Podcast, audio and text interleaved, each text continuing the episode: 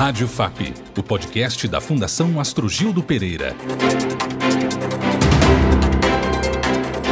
A Semana Nacional do Meio Ambiente é celebrada desde 1981, na primeira semana do mês de junho, quando no dia 5 se celebra o Dia Mundial do Meio Ambiente. A data foi criada pela Organização das Nações Unidas durante a Conferência de Estocolmo, na Suécia, em 1972, para conscientizar pessoas e governos sobre a importância da preservação dos recursos naturais. Porém, atualmente, o Brasil tem pouco a comemorar. Eu sou João Rodrigues e o tema deste episódio é o retrocesso da política ambiental brasileira. Política ambiental para a Amazônia se transforma numa crise internacional e diplomática Manifestantes protestam em embaixadas brasileiras pelo mundo e novas declarações de chefes de Estado ameaçam acordos comerciais do Brasil. Nossa entrevistada é a ex-ministra Marina Silva. Em 1988, eleita vereadora, Marina liderou, ao lado de Chico Mendes, movimentos de empates verdadeiras barreiras humanas que impediam o desmatamento. Foi ainda deputada estadual, senadora da República e se tornou referência mundial pela preservação das florestas e da biodiversidade, defendendo o desenvolvimento sustentável como condição para um mundo melhor e mais justo. Muitíssimo bem-vinda, professora Marina Silva. Tudo bem com você? Marina, a senhora é uma das maiores referências do Brasil no mundo nas discussões sobre políticas de meio ambiente. Qual a sua avaliação da política ambiental brasileira hoje? Na verdade, a minha avaliação é de que não existe uma política ambiental hoje. O que existe é um verdadeiro desmonte, uma terra arrasada de toda a proteção ambiental brasileira, a desconstrução da política nacional de meio ambiente e do sistema nacional de meio ambiente. O governo desmontou a estrutura de proteção ambiental existente no Brasil e agora ele está tentando bombardear o arcabouço legal no Congresso Nacional, mudando o licenciamento, alterando a lei que protege os povos indígenas, como tentaram hoje fazer a mudança no Estatuto dos Povos Indígenas para que o governo possa reaver parte das áreas que já foram demarcadas. Na verdade, nós não temos uma política ambiental. Essa é a grande verdade. E o governo Bolsonaro segue promovendo o desmonte ambiental no país a todo vapor.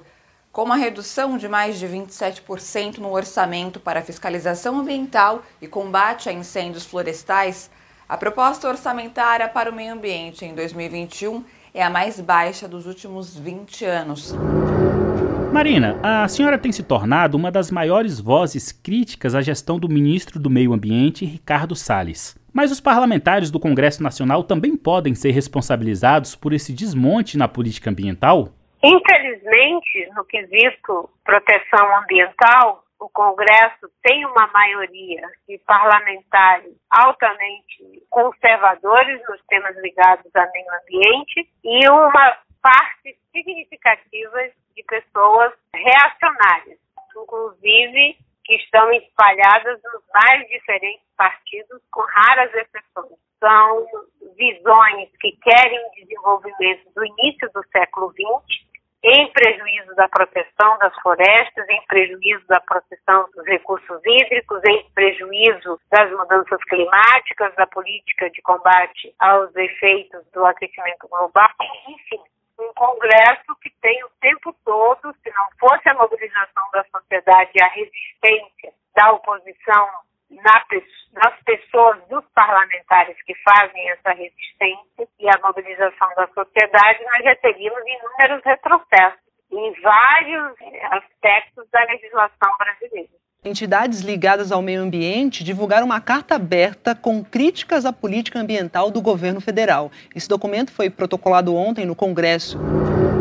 Qual a importância da sociedade civil e dos movimentos ambientais nesse debate de políticas públicas? A existência deles também significa resistência na defesa e proteção dos recursos naturais? É, os movimentos da sociedade civil, numa grande parte, fazem a resistência e têm conseguido é, algumas vitórias, ainda que temporárias, e que tem que ficar o tempo todo vigilante para que não se seja surpreendido com o rolo compressor do governo, que toda hora tenta, através de jabutis, colocar lei para desmontar todo o arcabouço legal da proteção ambiental do nosso país. Então, a política ambiental é a política que cortou o orçamento do Ministério do, do IBAMA, que tirou o serviço florestal do Ministério colocou no Ministério da Agricultura, que tentava tirar a FUNAI do Ministério da Justiça e colocar no Ministério da Agricultura, que tentou acabar com o próprio Ministério do Meio Ambiente, do ponto de vista institucional, não acabou institucionalmente, mas está acabando na prática.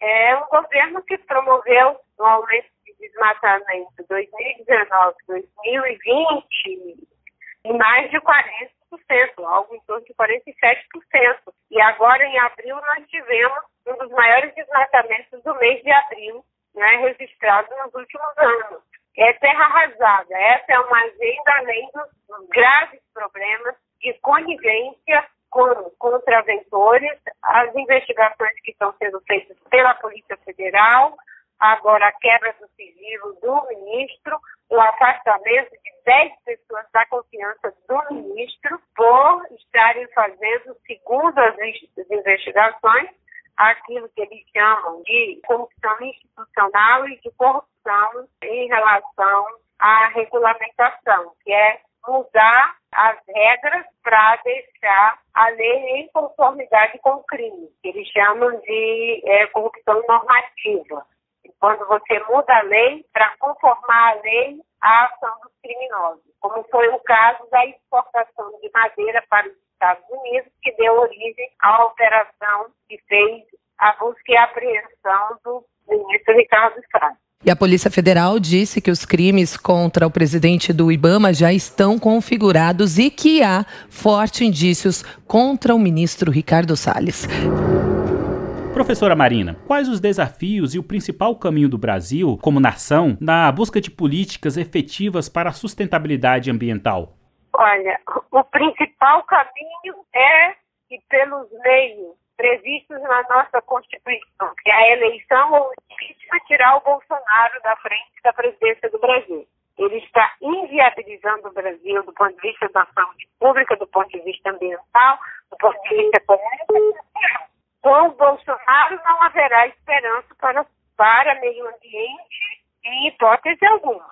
Então esse é o grande desafio. As pesquisas mostram que mais de 70% quer ver as florestas protegidas, a biodiversidade protegida. Mas o governo promove exatamente o contrário. Agora, um governo que tenha a noção do que está em jogo, dos prejuízos que estão sendo causados ao próprio interesse econômico do país em função dessa política desastrosa é recuperar as políticas que já vinham dando certo, como era o caso do Plano de Prevenção e Controle do Desmatamento, apoiar cada vez mais a agenda do desenvolvimento sustentável, como, por exemplo, o Programa de Agricultura de Baixo Carbono, que permite que o Brasil dobre sua produção sem precisar mais destruir florestas, investir na bioeconomia para criar alternativas para um novo ciclo de prosperidade, recuperar as instituições que foram enfraquecidas completamente, como é o caso do IBAMA, do ICMQ,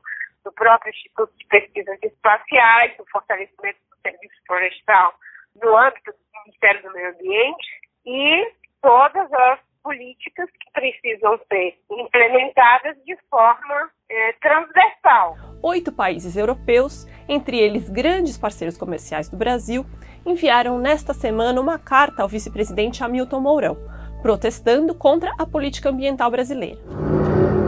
Marina, que análise a senhora faz das conversas que tem com especialistas mundo afora sobre a situação do meio ambiente no Brasil? Faltam diretrizes? É preciso um trabalho mais integrado?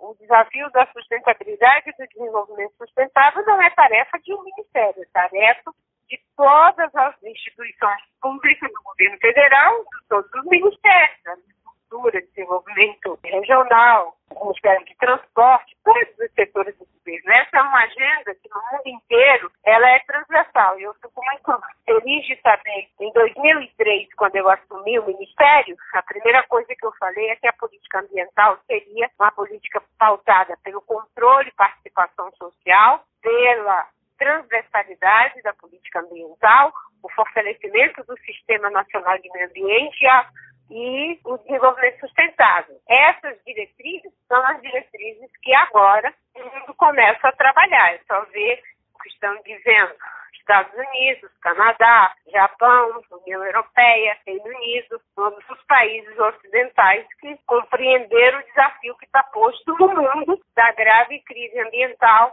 circunstanciado no problema da mudança climática. Independente de seus cargos públicos e para além das corridas eleitorais, a vida de Marina é de luta, mas também de paz.